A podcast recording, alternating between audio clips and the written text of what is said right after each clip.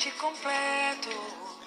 Olá, pessoal! Aqui quem fala é Julie. Estamos lendo o livro Quando Me Conheci, de Jorge Bucay. Estamos iniciando hoje a terceira parte do livro Com Quem? E aí comecei com essa música completo, que é tão bom, né?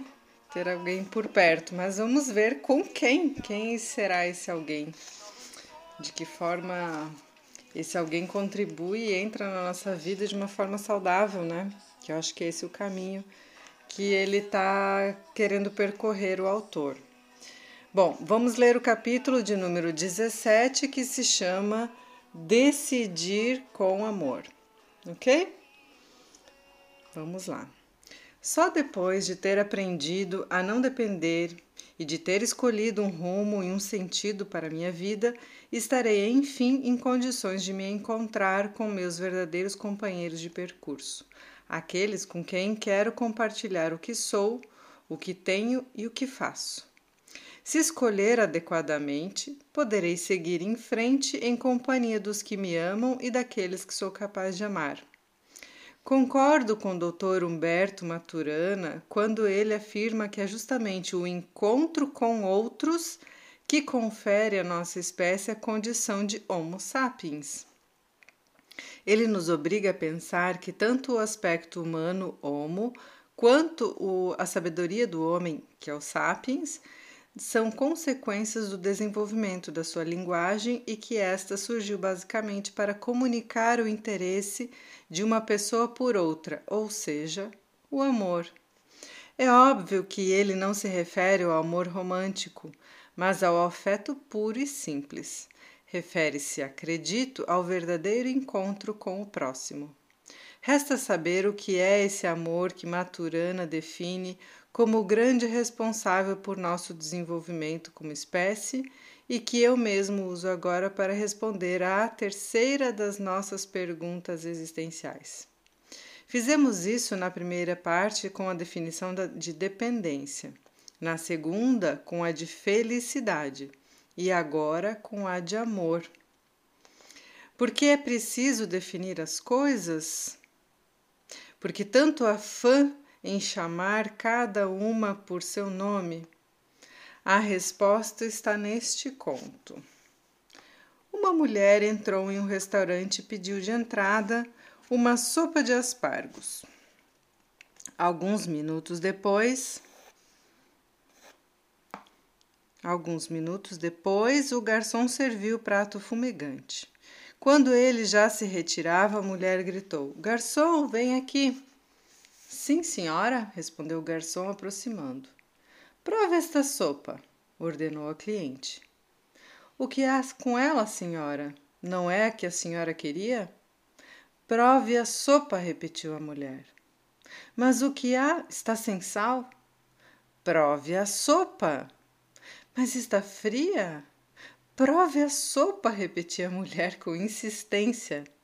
Mas, senhora, por favor, diga o que está acontecendo, implorou o garçom. Se quer saber o que está acontecendo, prove a sopa, disse a mulher apontando para o prato.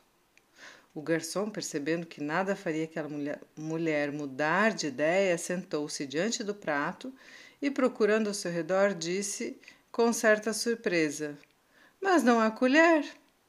Está vendo? disse a mulher. É exatamente o que eu queria dizer. Falta a colher. Quanto mais me lembro dessa passagem, mais confirmo como seria bom nos acostumarmos, em qualquer ocasião, a dar nome às coisas, aos fatos, às situações e às emoções de maneira direta, sem rodeios. O que quer dizer hoje em dia amor, uma palavra tão usada, exagerada e desvalorizada, se é que ainda tem algum significado, não me refiro a detalhes, mas sim a definições. E de fato, definir é estabelecer com clareza que extensão esse conceito abrange. Definir o amor é esclarecer o que estou falando e também o que não estou falando. Não falo, por exemplo, de estar apaixonado, não falo de sexo, não falo de emoções que só existem nos livros, não falo de prazeres reservados às pessoas sofisticadas. não falo de grandes coisas. Falo de uma emoção capaz de ser vivida por qualquer um. Falo de sentimentos simples e verdadeiros. Falo de experiências transcendentes, mas não sobre-humanas. Falo do amor como a capacidade de querer muito alguém, não no sentido etimológico que o relaciona com a posse. Talvez essas definições não sejam suficientes para você, especialmente se nunca parou para pensar o que está dizendo quando pronuncia as palavras eu te amo, ou o que a pessoa que fala isso para você está querendo dizer. No mundo dos meus afetos e sabendo que você pode não concordar com isso, asseguro que, quando amamos alguém, sentimos que essa pessoa é importante para nós e nos interessamos por seu bem-estar. É nesse sentido que falo dos afetos em todo este livro e em toda a minha vida. Quando amo alguém, percebo a importância que tem para mim o que essa pessoa faz, aquilo do que gosta e a que se fere e o que afere. Suponho que, para muitos, definir o amor dessa forma pode não parecer grande coisa, e acredito que seja assim, porque às vezes o amor também não é grande coisa.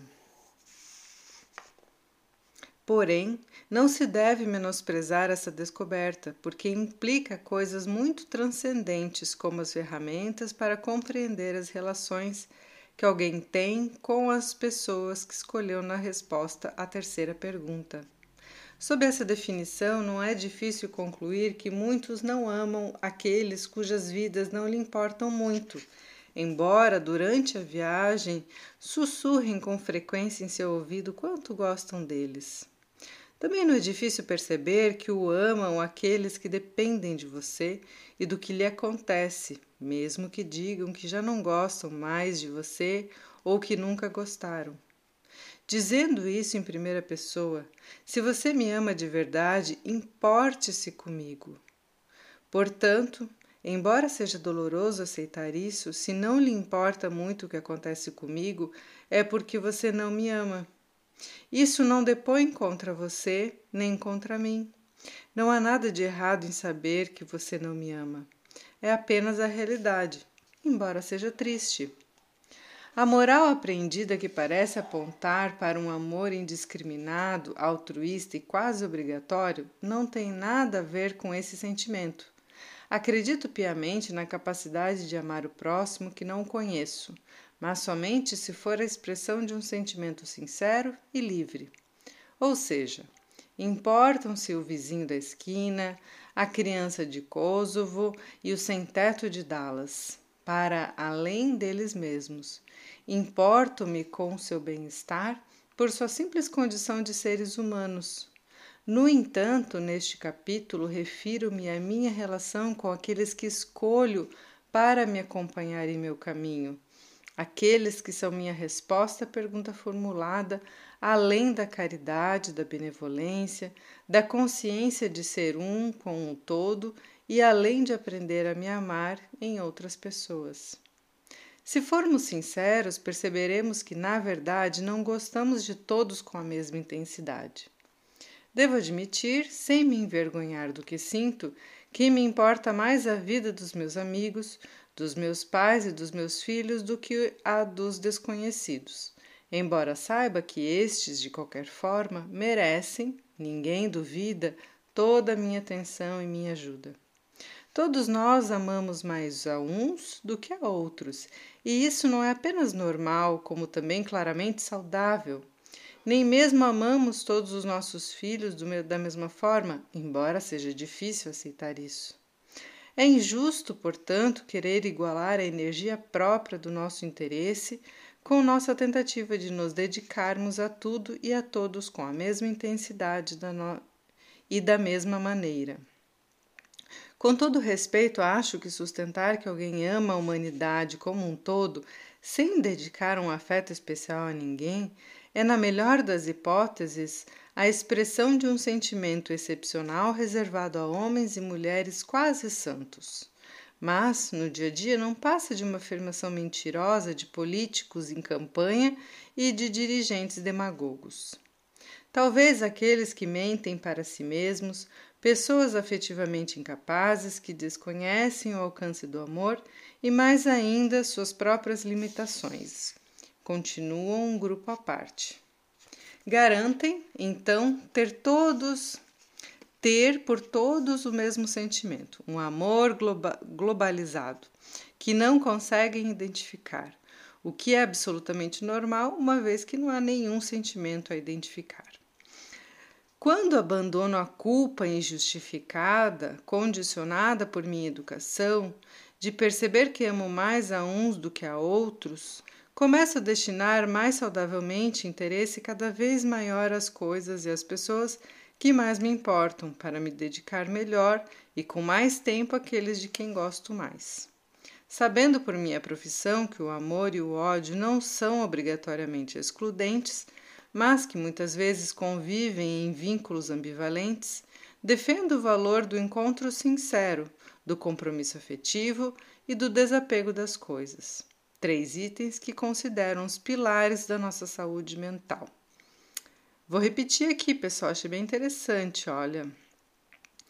Que ele está dizendo né, que o amor e o ódio não são excludentes, né? Então, não só se amam, não só se odeia, mas que muitas vezes a gente convive com esses vínculos ambivalentes, né?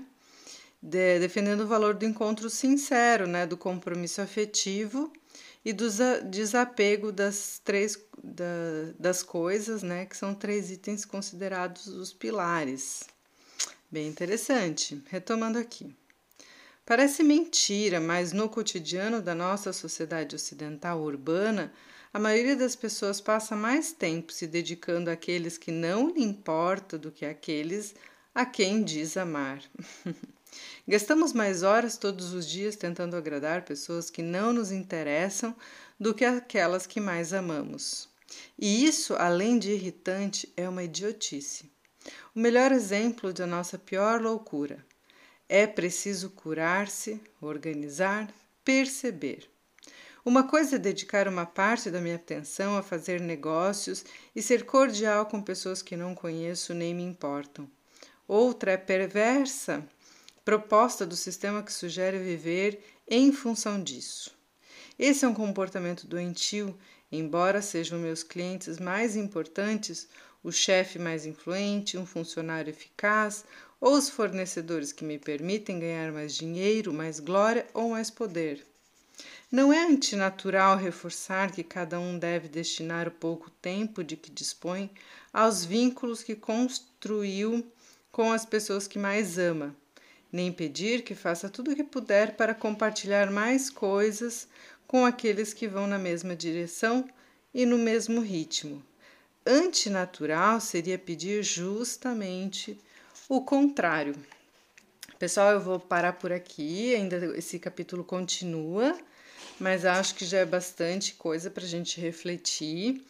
É, ele vem dizendo então, né, que eu acho que é bem importante isso, é o quanto a gente às vezes dá mais atenção para pessoas que a princípio não são as fundamentais na nossa vida, não são as pessoas que a gente ama e que a gente acaba deixando de lado e não dando tanto atenção àquelas pessoas que realmente amamos, né? Então, talvez é um convite da gente pensar quem é essencial na nossa vida, quem a gente realmente ama, para então dar atenção a essas pessoas que são realmente essenciais e que fazem parte da nossa jornada. Né? Então, acho que é uma reflexão bem importante da gente fazer. E acredito que que essa atenção ela só vai acontecer a partir do momento que eu tiver consciência dessas pessoas. Pensa aí com vocês, então, quem vocês é, na vida, né, de vocês são realmente as importantes, as pessoas que vocês amam, as pessoas realmente importantes. Porque será que o chefe merece tanto condescendência, ele usa uns termos aqui, né? É, tanto é, tanta atenção, né? Sim, são pessoas que a gente precisa na nossa vida, né? É, dar atenção, mas será que a gente não tem outras pessoas que são mais importantes E enfim, acho que é bem, bem legal essa reflexão. Estou curiosíssima, estou super empolgada nesse terceira parte do, do livro. Espero que vocês também gostem. E ótimas reflexões. Até o próximo áudio.